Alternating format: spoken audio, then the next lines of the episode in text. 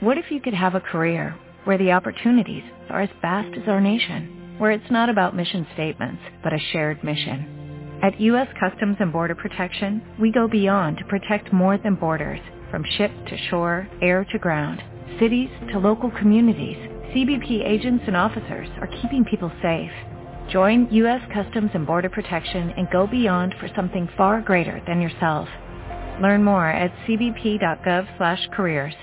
Ces gens-là, dans leur réhabilitation, dans leur guérison, dans leur capacité d'être capable de vivre une vie normale et équilibrée, le truc qui marche le mieux, qui vient cimenter le tout, c'est le support des pères.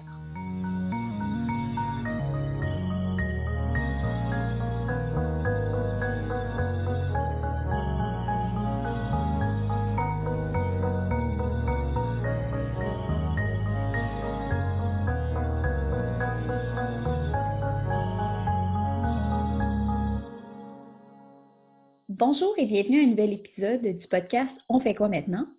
Je m'appelle Stéphanie Radichevski. Et Étienne Boutier.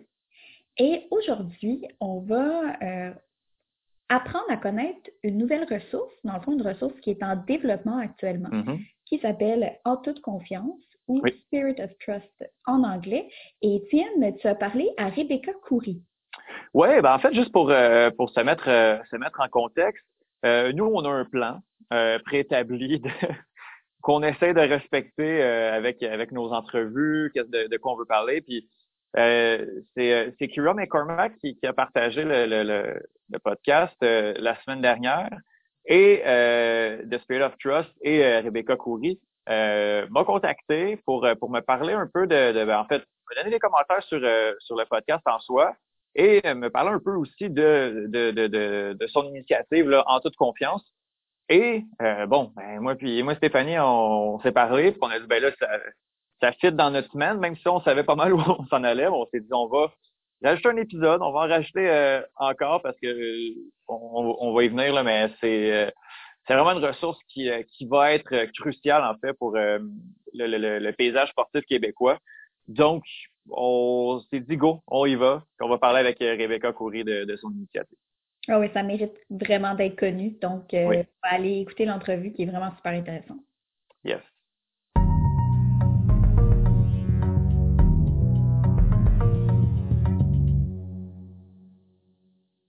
Donc, euh, euh, Rebecca Coury, fondatrice de, de Spirit of Trust, merci beaucoup. Avec plaisir. Euh, vous nous avez contacté cette semaine pour, euh, en fait, pour nous parler de votre organisation qui, était complètement passée sous, euh, notre radar à, Stéphanie et moi. Pouvez-vous nous, parler de, de, en fait, nous décrire qu'est-ce que The Spirit of Trust? Oui, ben en fait, tout d'abord, c'est un peu normal qu'elle vous soit passée sous le radar, étant donné qu'on n'est pas encore une organisation qui est active. On est dans la dans la démarche de monter l'organisation, d'aller chercher des partenaires, des ententes, de monter les plans euh, d'affaires et les recherches de financement. Donc, euh, euh, c'est pas parce que vous avez pas trouvé, euh, c'est vraiment parce qu'on n'est Ouais. pas tout à fait euh, encore là. Donc, c'est, euh, ça, c'est la première des choses. Euh, l'autre chose aussi, c'est que on a aussi en fait incorporé cette organisation euh, euh, il y a près d'un an. Et euh, le nom en français, ça s'appelle euh, En toute confiance. Euh, pour l'instant, on, on s'est concentré sur euh, euh, le langage en anglais, les documents en anglais, etc. euh, tout simplement par euh, par nécessité, parce que euh, les gens avec qui on, on travaille beaucoup, ben, malheureusement, il y en a beaucoup qui sont unilingues anglophones, donc ça nous évite de faire du travail en double pour l'instant. Mais euh, restons assurés que, étant donné que nous sommes basés au Québec, euh, c'est- sûr que le tout sera euh, euh, disponible dans les deux langues et puis nous allons développer nos contenus et nos formations dans les deux langues. Donc ça, c'était la première des choses. Et puis en fait, ce que nous on, veut faire, notre ce qu'on appelle en anglais le purpose, donc vraiment l'objectif principal, la raison d'être, la raison d'être de l'organisation, c'est d'être un endroit, euh, un endroit sécuritaire, un endroit où les victimes vont pouvoir se retrouver, vont pouvoir euh, trouver des solutions pour leur euh, guérison, et pour leur résolution. Et on parle de victimes de d'abus d'harcèlement dans le sport. Donc, on a Mhm. voulu se, on a voulu se spécialiser, si vous voulez, se concentrer sur une clientèle qui était euh, du milieu sportif parce que c'est le milieu qui nous interpelle le plus et, et c'est le milieu qu'on qu'on connaît euh, qu'on connaît le mieux. Puis en fait, on a de fil en aiguille d'alcool en tabac, c'est devenu une organisation avec un focus et une priorité fondamentale sur euh, ce qu'on appelle le holistic healing, donc le- la guérison complète. D'accord. Non, mais en fait, c'est ça, c'est de se concentrer sur, sur, cet aspect-là et puis on l'envi- on l'envisage de deux manières générales. Donc, euh, une première manière, c'est de connecter les gens à des professionnels experts dans euh, les différents milieux qui sont importants en termes de guérison, que ce soit la santé mentale ou que ce soit les, les, euh, les intervenants supplémentaires avec, par exemple, problèmes de nutrition, problèmes d'insomnie, euh, besoin de remettre euh, des concepts d'activité physique, le, le, euh, le bien-être et, euh, et puis euh, évidemment euh, euh, les- l'aspect de- des relations et des relations constructives et, et fortes. C'est ce qu'on fait dans notre deuxième euh, bras, si on veut, dans notre deuxième volet. Et le deuxième volet, ce sont les programmes qui vont être euh, des programmes livrés par les pairs. Donc. C'est euh, basé sur les modèles un petit peu euh, dans l'armée pour les vétérans. C'est les systèmes de groupes de partage, de cercles de partage, les, les systèmes de mentorat et on veut développer des formations de conférenciers. Mhm. Donc, si on peut imager un petit peu ce que c'est en toute confiance, c'est euh, un endroit où on va être capable d'avoir un réseau d'experts autour de la victime et en parallèle à ça, on va pouvoir avoir un réseau de pairs euh, qui va pouvoir se, se faire et les gens vont pouvoir se connecter en faisant partie des programmes s'ils veulent rentrer dans un programme de mentorat ou de cercle de partage ou s'il y a des gens qui veulent devenir des conférenciers et passer à travers nos formations. Et dans cette euh, dans ces modules de formation-là, on va en sortir quelques-uns qu'on va euh, avoir dans une espèce de boîte à outils, si on veut, pour qu'ils soient disponibles pour tout le monde de manière euh, euh, simple et gratuite pour que les gens soient tout simplement bien équipés et informés. Donc, c'est un petit peu ça, là, c'est les, deux grands aspects de comment on, entend livrer cette mission.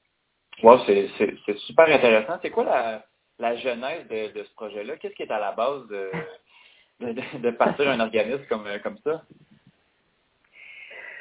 Ben, en fait, il y a eu tout un cheminement. Euh, il y a eu euh, mon cheminement personnel euh, et, euh, et puis qui a fait que euh, moi, j'ai j'ai un, j'ai un chemin qui a qui m'a amené dans le sport euh, un petit peu plus euh, tard dans ma vie, où j'ai été sur l'équipe canadienne de karaté en tant qu'athlète euh, à la fin des années 90, dans les années 2000.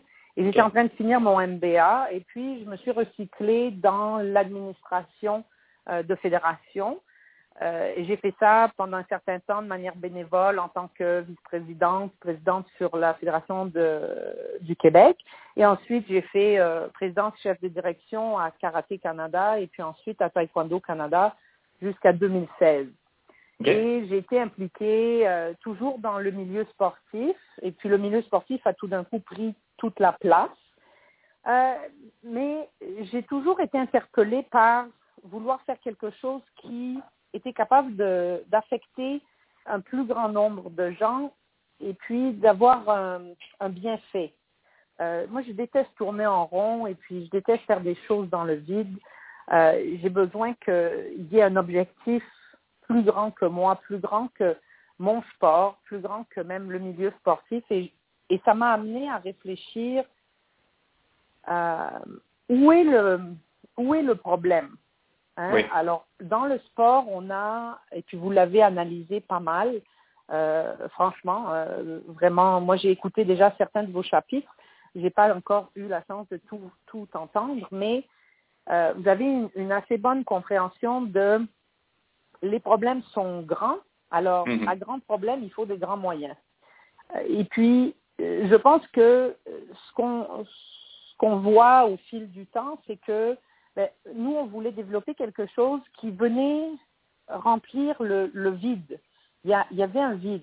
Et le vide, le plus important, c'était, à mes yeux, il y a à peu près deux ans, c'était les gens n'ont pas de ressources pour aller chercher de la justice, aller chercher une réponse, aller chercher une résolution.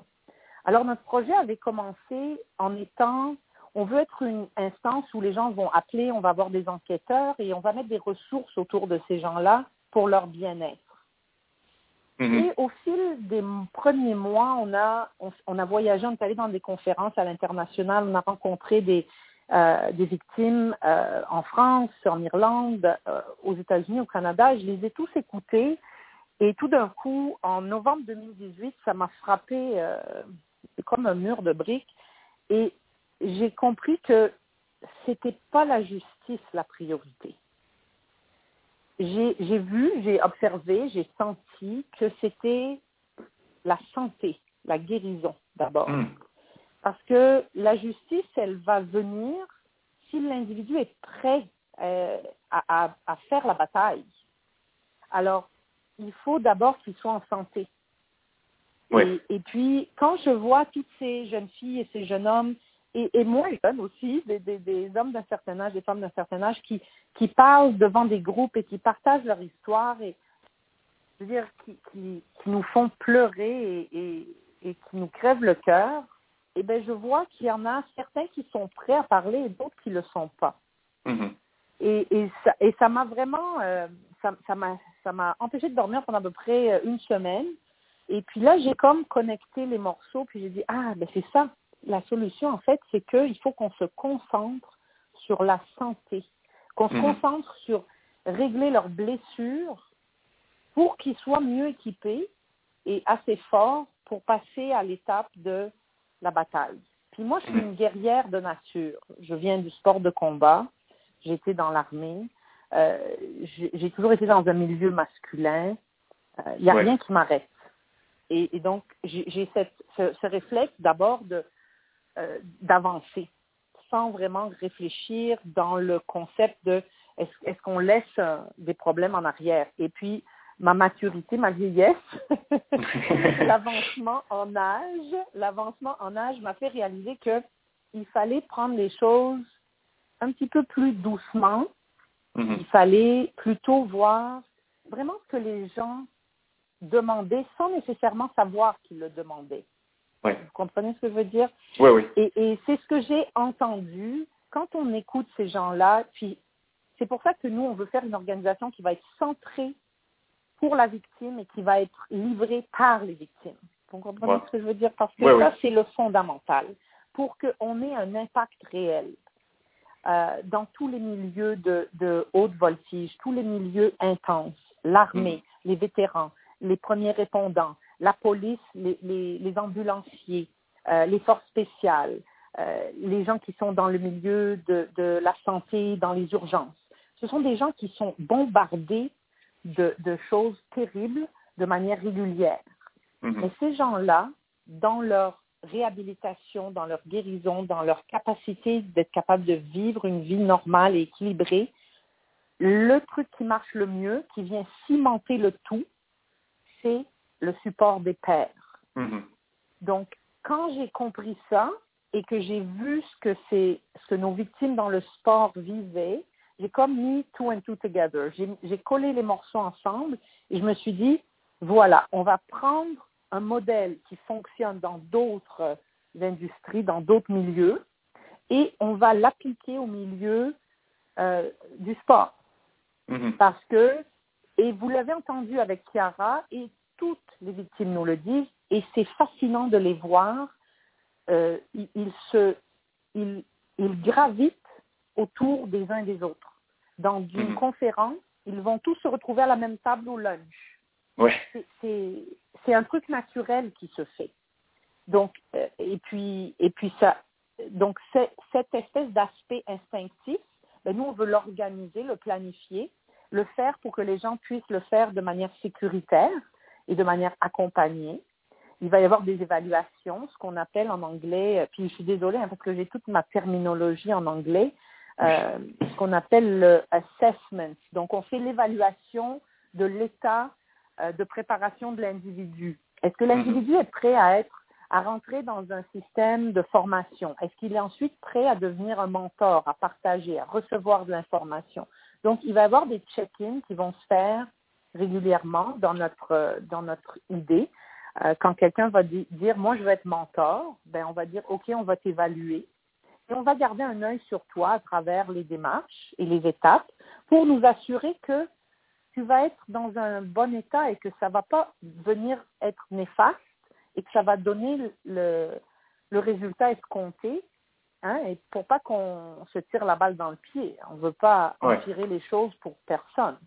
Euh, donc, évidemment, on va se faire entourer par des équipes d'experts et puis le, le euh, notre développement de programmes de formation, on, on va le faire en coopération avec un groupe d'experts. On a un, un partenariat qu'on a développé avec la Société des troubles de l'humeur du Canada, qui, eux, développent des programmes de santé mentale et de support par les pairs depuis euh, 18 ans au Mhm. Canada.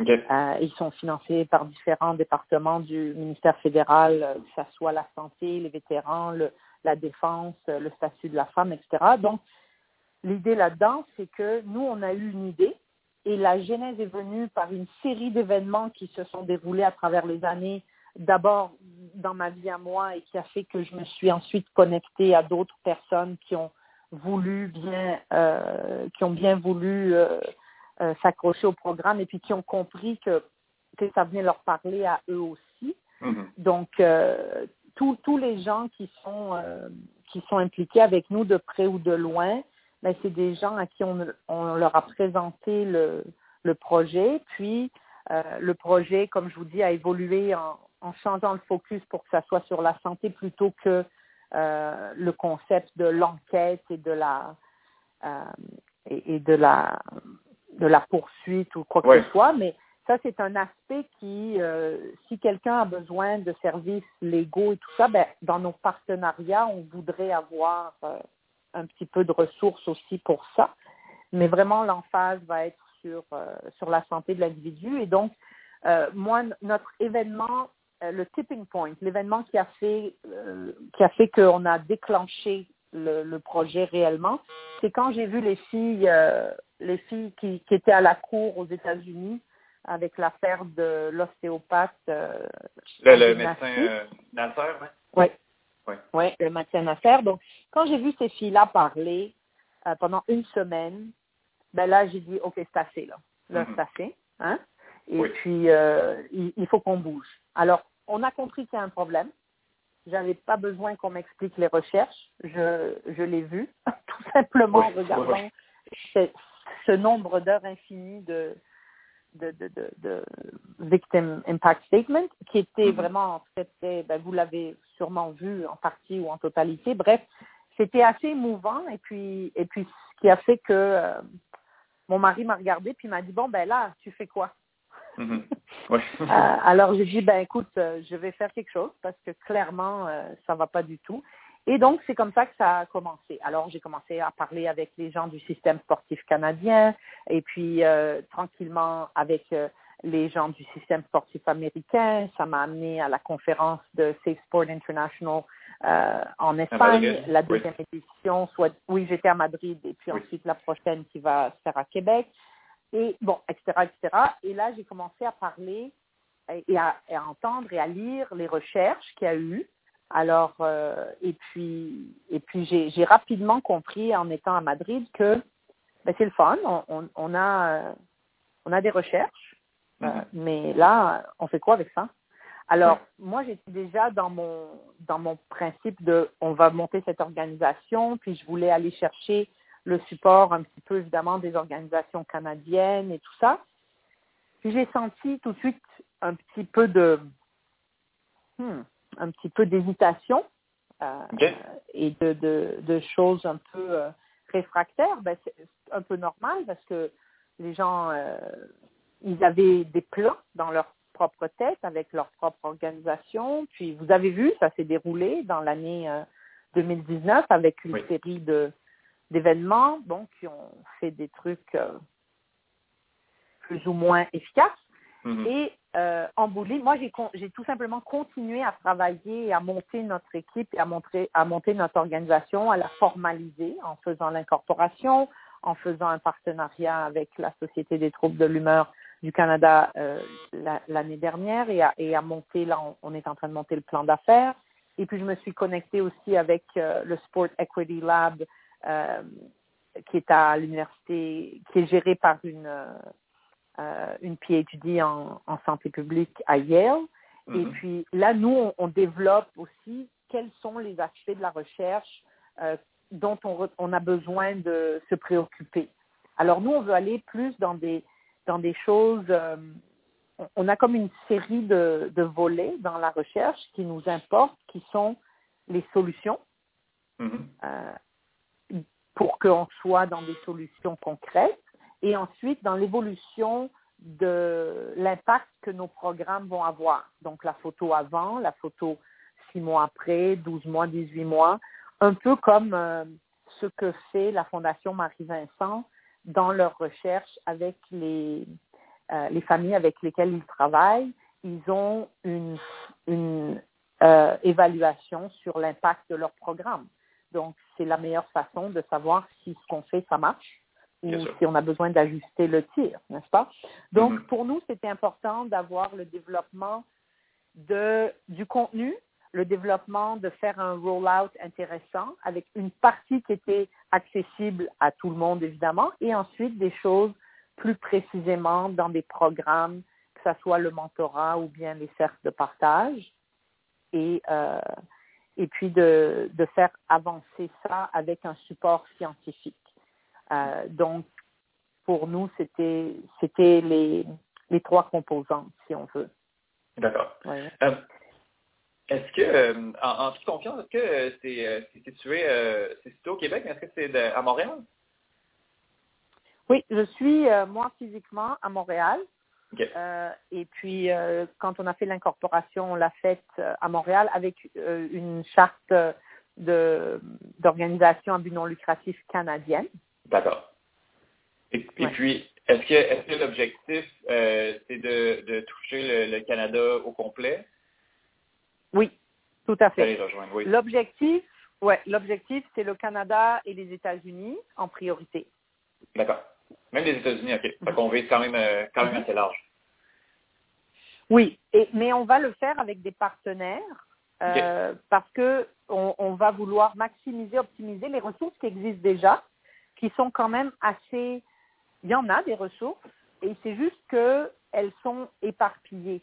Alors, nous, on veut essayer d'être un petit peu une espèce d'agent rassembleur pour donner un, quelque chose d'un petit peu plus compact quand okay. les gens vont avoir un souci, euh, d'avoir un portail qui va être euh, euh, sous forme d'un questionnaire qui va faire que ça va l'information dont les gens vont avoir besoin va leur être euh, extraite quand ils vont nous répondre à quelques questions pour simplifier la recherche. Parce que là, en ce moment, si vous allez sur les sites web, puis je, pense que vous avez fait un peu ce boulot, je ne sais pas, mais moi, j'ai, on a fait une recherche, nous, sur tout ce qui existe, l'Australie, les, les États-Unis, oui. l'Angleterre, l'Irlande, you name it. Et il y a beaucoup de choses partout. Il y a certains sites qui sont très bien faits, mais ils sont hyper euh, volumineux, là. C'est Mhm. hallucinant. Oui. C'est que il faut qu'on euh, soit plus précis dans ce qu'on veut que les gens puissent accéder. Euh, donc, comme nous, notre euh, focus, c'est la victime, euh, pour supporter la victime, ben, il faut que tout ce qu'on fait soit un petit peu pour cette, dans cette optique-là. Mhm. Euh, donc, vous allez, euh, vous êtes en train de vous doter d'un système de, de gestion des plaintes aussi? Ben, en fait, euh, non, on, on, on s'est éloigné de ça dans le sens où euh, on veut on veut plutôt faire un système euh, un système de support à la victime. Donc, si la personne a besoin d'un support légal, eh ben, euh, ça, ça fera partie du questionnaire et il y aura euh, des idées sur qui peut aider pour ça. Et nous, l'idée, ça va être de réfléchir comment on va faire les, les, les programmes d'application et quel genre d'enveloppe on va être capable de donner. Parce que tout ça, c'est, on, on, a des grandes idées, mais euh, le plus important, ça va être d'abord la santé et ensuite, ça va être les surplus. Donc, il y a, y a beaucoup de choses qui existent qui sont gratuites, il y a beaucoup de choses qui existent qui peuvent avoir euh, un tarif réduit et il y a d'autres choses qui vont faire que on va devenir comme une espèce de healing fund ou de legal fund. Okay. Euh, donc, en termes d'enveloppe, et il faut qu'on réfléchisse comment on va faire ça dans le concret. Okay. Mais en bout de ligne, on peut. Vous savez, le, le problème, c'est oui, on voulait faire le, le, truc de la gestion de plainte. Mais là, Mhm. en ce moment, comme vous voyez, là, c'est c'est un truc euh, bon. Hein? Euh, Oui. on essaye de, on, on essaye d'organiser tout ce beau monde-là dans le milieu sportif. Les fédérations sont complètement submergées, elles sont complètement perdues dans, dans ce milieu-là parce que c'est pas leur domaine de compétence. Alors, c'est Ouais. évident que on essaye de s'y retrouver. Euh, la, problématique des ressources humaines et financières est énorme, mais la problématique de compétence et de compréhension des responsabilités, de la gestion de risque et de la manière de faire, ça aussi c'est là. Mhm. Et donc, il y, a, y a tout ça qui fait que euh, le sport en ce moment est en train d'essayer de se, euh, de se trouver une manière de fonctionner en essayant de se sortir la tête de l'eau, nager en même temps, gérer des Ouais. programmes de haute performance, faire du développement. Tabarouette. On leur demande de faire beaucoup trop de choses. Mhm. OK? Et euh, de la même façon que Denis Coderre, à l'époque, qui était euh, secrétaire d'État du sport amateur dans les années 90, a dit Vous avez besoin de me faire un centre de règlement des différends parce que moi, les plaintes sur mon bureau, j'en veux plus. Mhm. Et c'est comme ça que euh, le CRDSC est venu au monde. Oui. Ça s'appelait euh, le ADR avant et ça s'est transformé en ça. Bref, ce, ce concept-là, c'est lui qui a demandé de le créer Mhm. parce que il a dit on a besoin d'avoir notre propre système euh, pour que les cas soient entendus. Ben, la problématique, elle, elle vient de se répéter. Là, on est dans des trucs qui sont en dehors de- des champs de compétences, qui peuvent pas vraiment se gérer à l'interne parce qu'on est rempli de, de conflits d'intérêts. Même si on a, en ce moment, ce que le sport essaye de faire, c'est d'avoir toute la gestion euh, euh, de la tierce partie, mais c'est quand Mhm. même la fédération qui paye la- le bill, là. Ça, ça vient pas du ciel. Exact. Alors, euh, c'est quand même ces gens-là qui sont choisis par eux, c'est quand même la procédure qui est, qui est, qui est approuvée par eux, qui est, euh, alors, etc., etc. Et, et donc, on a toujours encore une espèce de,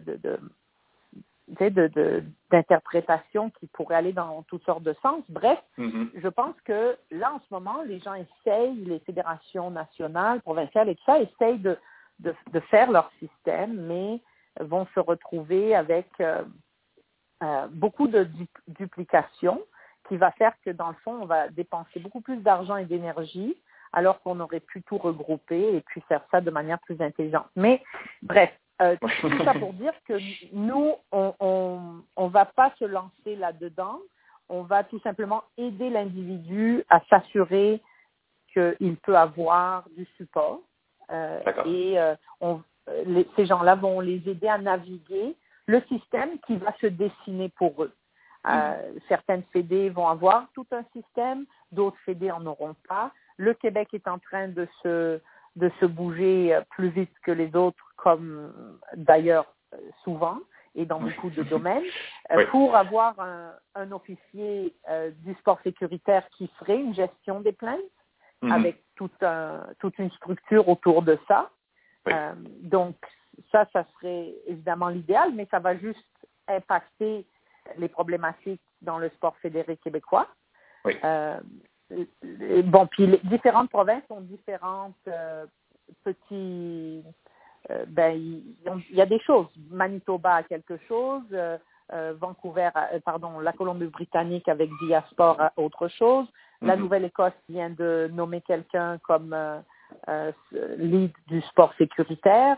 Donc, bon, on, a euh, certaines choses qui, qui se qui se dégotent, mais c'est encore une fois, c'est dommage de pas euh, de pas avoir quelque chose de concerté pour avoir des économies d'échelle et des optimisations de de processus. Mais bon, Euh, nous, en attendant, ben, on va s'assurer que quand quelqu'un a un problème et il nous appelle, ben, on va les, on va essayer de les guider, de les aider dans ce sens-là. Par Mhm. exemple, on a un souci avec le Québec. Notre, notre intention, c'est de, de s'asseoir avec Sported et de s'assurer qu'ils savent où est-ce qu'on s'en va avec, euh, avec nos démarches et Mhm. qu'au Québec, quand eux font une intervention, ben, qu'on les qu'on connecte l'individu euh, vers chez eux pour que eux prennent le relais parce qu'ils ont Oui. ils auront déjà quelque chose de d'établi de la même façon avec le Manitoba ou avec Viasport ou peu importe. Donc ça, il faut qu'on fasse un, un débroussaillage complet de tout ça. Et comme l'évolution est assez rapide dans ce que ces organisations font, et que nous, on essaie de rester quand même euh, au courant de, de tout ça, ben, on va le faire et on va s'adapter. Donc, dépendamment de qui vient vers nous, pourquoi, ben, on va les connecter euh, aux, aux ressources qui Mhm. vont être les plus adéquates pour eux. D'accord. Euh, vous avez dit que c'est euh, que, que The Spirit of Trust est un, un organisme sans but lucratif, c'est ça? Oui. Comment on, on réussit à, à financer un organisme comme ça? Ben, en fait, euh, c'est une très bonne question. Et puis, nous, on, on a, on a une stratégie où on veut avoir une, euh, un financement qui serait varié euh, et qui serait euh, une combinaison du public, du philanthropique, euh, du corporatif avec des partenariats. Donc, c'est en ce moment, c'est le plan d'affaires avec la Société des troubles de l'humeur du Canada pour tout ce qui est des programmes du cercle de confiance qui sont les programmes euh, par les pairs. Mhm. Et, euh, et ça, on va aller vers les ministères fédéraux avec qui eux ont, ont l'habitude de travailler et tous leurs partenaires financiers avec qui ils ont l'habitude de travailler pour lancer cette initiative. On va faire notre euh, propre plan d'affaires et, et monter notre cas pour aller euh, devant différentes fondations, euh, différents donateurs et, et différents gouvernements également. Donc, c'est c'est une, euh, une approche qui, do- qui doit se faire de manière combinée Mhm. pour pas être tributaire d'une source euh, et puis de, de, de tout mettre. Hein, c'est dangereux de, de mettre tous les œufs dans le même panier. Clairement. Et puis euh, aussi, on a une grande, grande euh, intention de, de rester indépendant du gouvernement. Mhm. Oui. Euh, ça, c'est bien important pour ne pas perdre notre notre vision et Mhm. pour pas que la vision soit euh, transformée euh, de manière trop drastique là. Parce que ça c'est c'est un danger et des fois quand on euh, quand on va aller chercher du financement, on- tout d'un coup on, on va changer un petit peu ce qu'on ce qu'on avait l'intention de faire Ouais, parce que notre financier principal nous dit ben là on aimerait plus que tu fasses ça versus tel autre truc. Bon, vous voyez un Mhm. peu le. Donc oui. on, on veut essayer d'éviter ça. Et là on est vraiment dans la phase euh, de, de pré-démarrage, donc de montage de, euh, de de toutes ces de tous ces documents là pour ensuite euh, faire des présentations plus concrètes, là, puis puis aller demander ce qu'il faut. D'accord. Dans, dans combien de temps pensez-vous que, qu'en toute confiance, va, Mhm. va pouvoir être tout ouvert au grand public? ouais. Ben, écoutez, euh, ça c'est c'est une bonne question. Euh, tout va dépendre de la ronde de, recherche euh, qui va se passer dans les six prochains mois, Euh, parce que bon, l'idéal, ça serait qu'on puisse commencer à avoir des programmes avant pendant cette année-là, en 2020. OK. OK. OK? Donc, c'est de dire, ben, on va entamer des pilotes euh, et donc, on va être capable d'avoir euh, un départ de notre trousse à outils avec une série de modules et puis euh, et puis on va être capable de et nous notre notre euh, en phase comme elle est vraiment sur la santé tout ce qu'on va faire dans les formations des mentors des conférenciers et des facilitateurs des groupes de partage ce sont des des modules de formation sur les les compétences et les les les aspects importants autour de la santé et de la santé mentale. Donc, c'est euh, l'écoute active, c'est la, la c'est toute l'information sur la santé mentale, le, le, le voyons le, comment on dit en français, le PTSD, le Post-Traumatic Stress Disorder.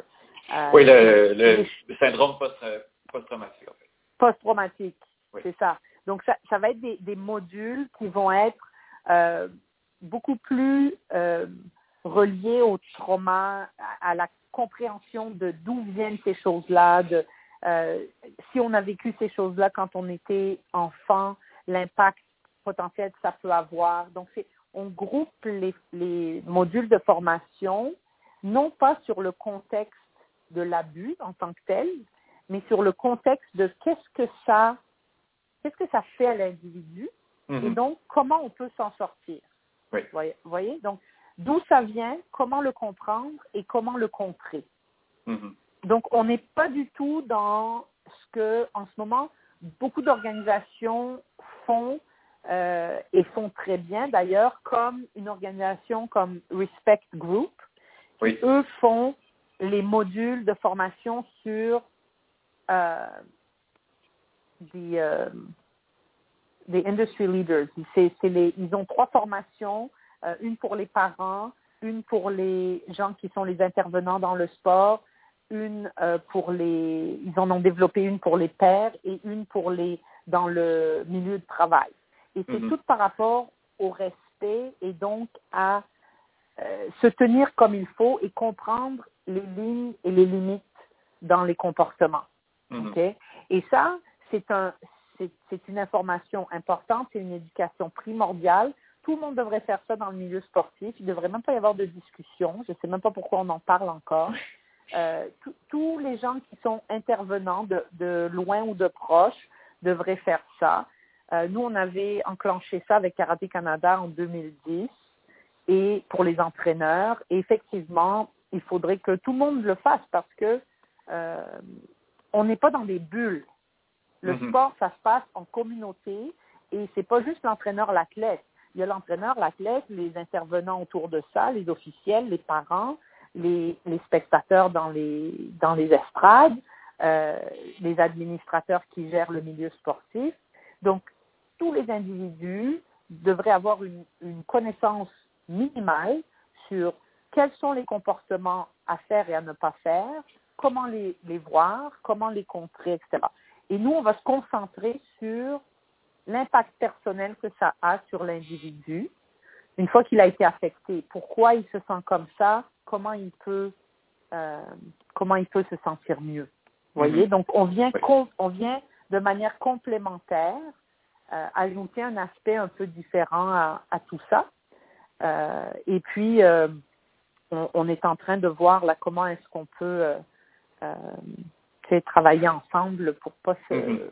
moi je veux pas C'est- marcher sur les pieds de personne puis je veux que Exactement. l'impact soit important là donc euh, on va pas euh, on, on veut on veut pas être dans le- dans le chemin puis on veut juste venir supporter euh, l'individu qui pour ainsi dire est seul Mhm.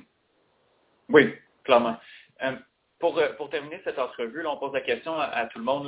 Là, quelles sont les pistes de solutions idéales et parfaites qui euh, pourraient et devraient être mises en place pour améliorer et éradiquer complètement la situation des abus et du harcèlement dans, dans le monde du sport au Canada?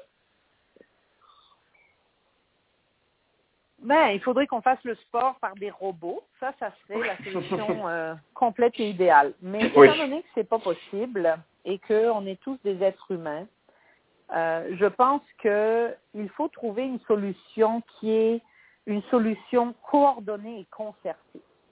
Il Mhm. faut qu'il y ait une solution systémique, OK? Donc, il faut qu'il y ait un big picture solution. Et ça, Mhm. c'est la solution avec l'organisation indépendante qui fait, qui reçoit les plaintes, qui les gère, qui les Mhm. trie, qui fait les enquêtes, qui donne une sanction, OK? Oui. Et, euh, et puis après, ça, c'est l'aspect 1 de, de, de, la, de la plainte. Ouais. Après, il faut qu'il y ait tout le principe de l'éducation dans la prévention. Et euh, ça, il faut que ça soit fait par un, par un groupe de gens qui, qui sont euh, des gens qui ont, qui ont fait ça dans différents domaines. Et puis de mettre tout ça ensemble en disant, voilà la trousse à outils idéale euh, pour différents intervenants, di- différentes personnes dans le milieu. et sur tous les sujets euh, autour de ça. Et puis, il faut qu'il y ait le principe de la, de la guérison et du support comme ce que nous, on veut faire avec en toute confiance. Mhm. Et ensuite, il faut qu'il y ait la recherche qui vienne euh, supporter tout ce qu'on est en train de faire. OK? Et ça, c'est ça, c'est la, une espèce de solution grand portrait avec euh, si les gouvernements pouvaient s'aligner leur flûte là, et puis qu'on dit ça c'est la solution idéale, ok? Et ensuite de ça, qu'est-ce qu'on fait dans une organisation? Ben la réponse à cette question-là, elle dépend de la réalité du système. Mhm. Si le système il se bute à dire qu'il va rester divisé en silos, ben la solution n'est pas pareille que si on a cette solution avec cette entité indépendante qui fait le reporting et qui fait tout le, le processus de gestion.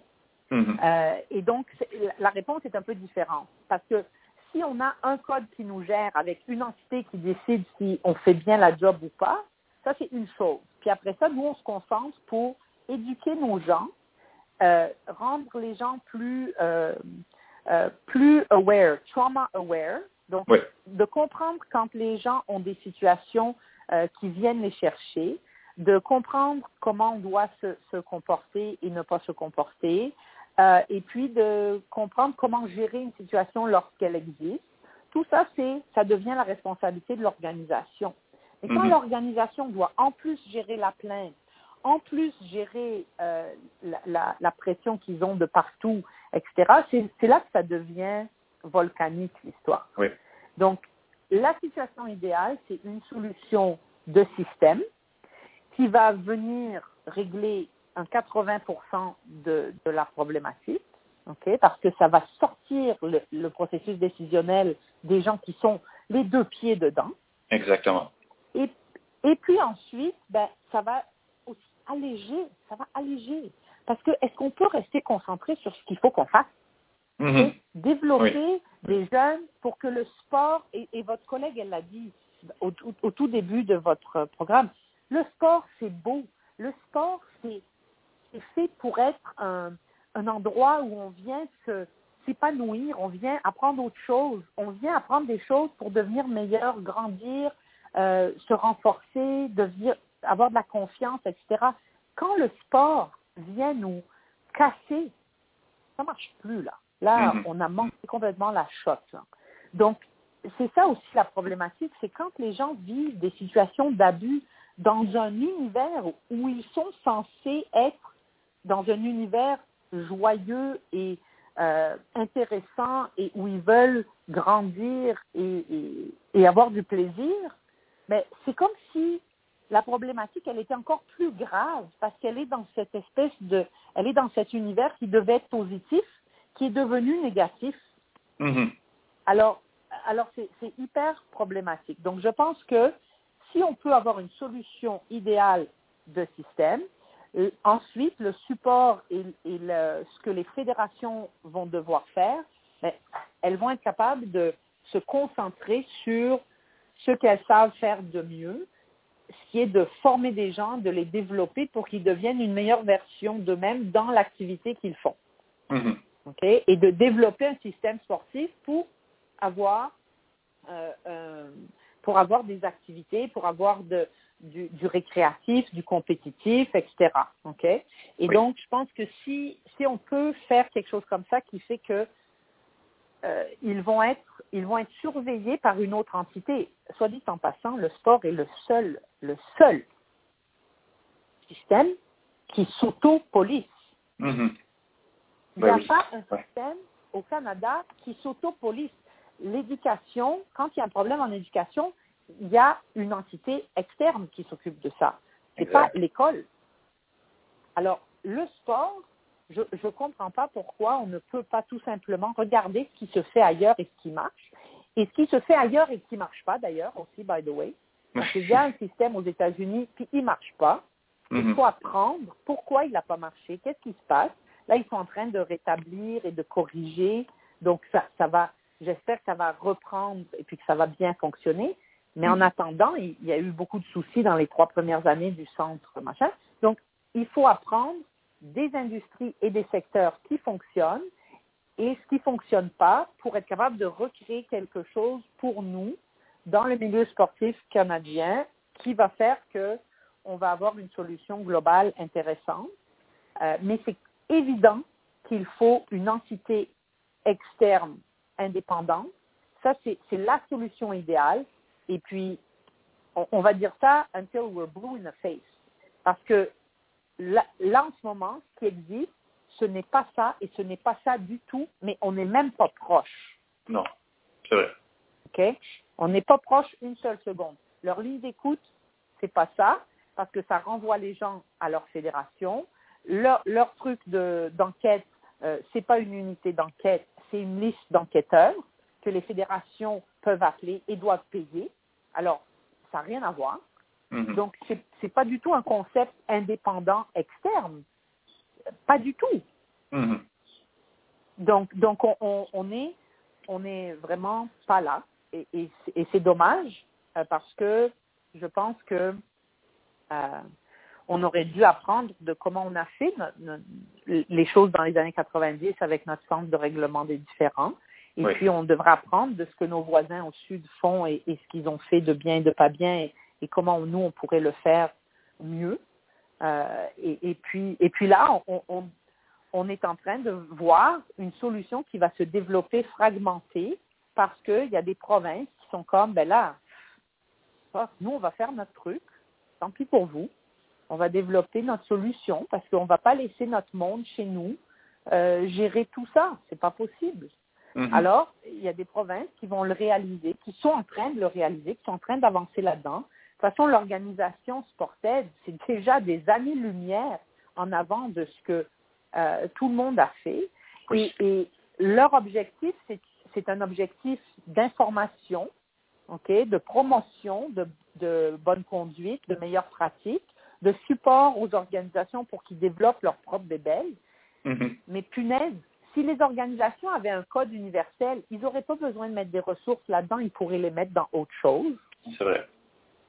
Et, et, et donc, c'est ça qui fait que on, on avance à, à, pas de tortue. Là. Mais au moins ici au Québec, on, on, a, on a ça. Donc, les gens peuvent appeler et on peut les diriger. Maintenant, comment est-ce qu'ils sont dirigés, où est-ce qu'ils sont dirigés? Et est-ce qu'ils sont pris en charge? Non, pas encore.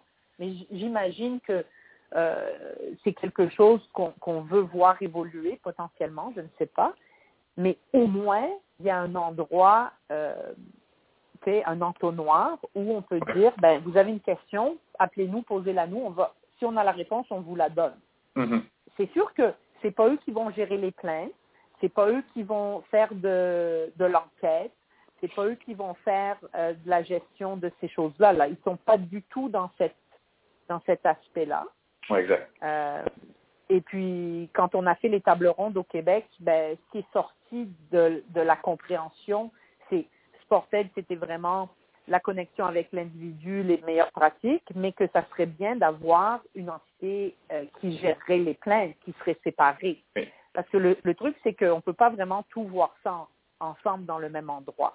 Donc, encore une fois, le Québec a déjà avancé et, euh, et, puis, euh, et puis va continuer d'avancer parce que dans les prochains mois, ils veulent, euh, ils, ils, veulent qu'il y ait une évolution avec un officier de gestion des plaintes et tout ça. Donc ça, c'est énorme, c'est énorme. Mm -hmm. ça, ça va être un gros coup. Mais encore une fois, il faut que ça soit bien fait. Il faut que ça soit une bonne structure, que les gens comprennent, qu'ils puissent y accéder, que qu'il n'y ait pas euh, que, le processus soit clairement euh, établi et puis euh, que les gens puissent le voir et le comprendre, etc. Donc voilà, c'est là où on en est, c'est que on a fait un peu de sur place depuis un certain temps, mais si on pouvait avoir un système idéal, c'est un système indépendant qui a ces quatre choses fondamentales et puis des fédérations qui, ont, qui peuvent se concentrer sur l'aspect éducatif et euh, l'aspect sportif.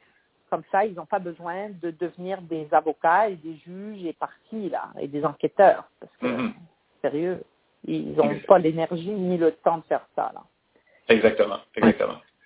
Um, Rebecca Coury, merci beaucoup d'avoir répondu à mes questions.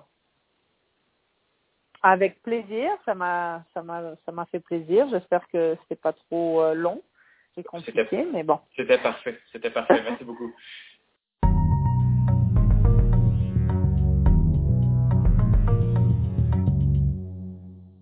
Donc, Étienne, euh, une entrevue vraiment intéressante avec une autre personne qui semble tellement convaincue et dédiée à la cause mm-hmm. pour contrer, en fait, aider plutôt euh, une fois qu'il y a eu abus et harcèlement. C'est ça? Oui, exactement. Puis je, le disais, je le disais hier en parlant de, Sylvain Croteau, on le voit que c'est quelqu'un qui, euh, qui est prêt à, tout mettre de côté pour se consacrer un peu à, je me sens guillemets, à, la cause.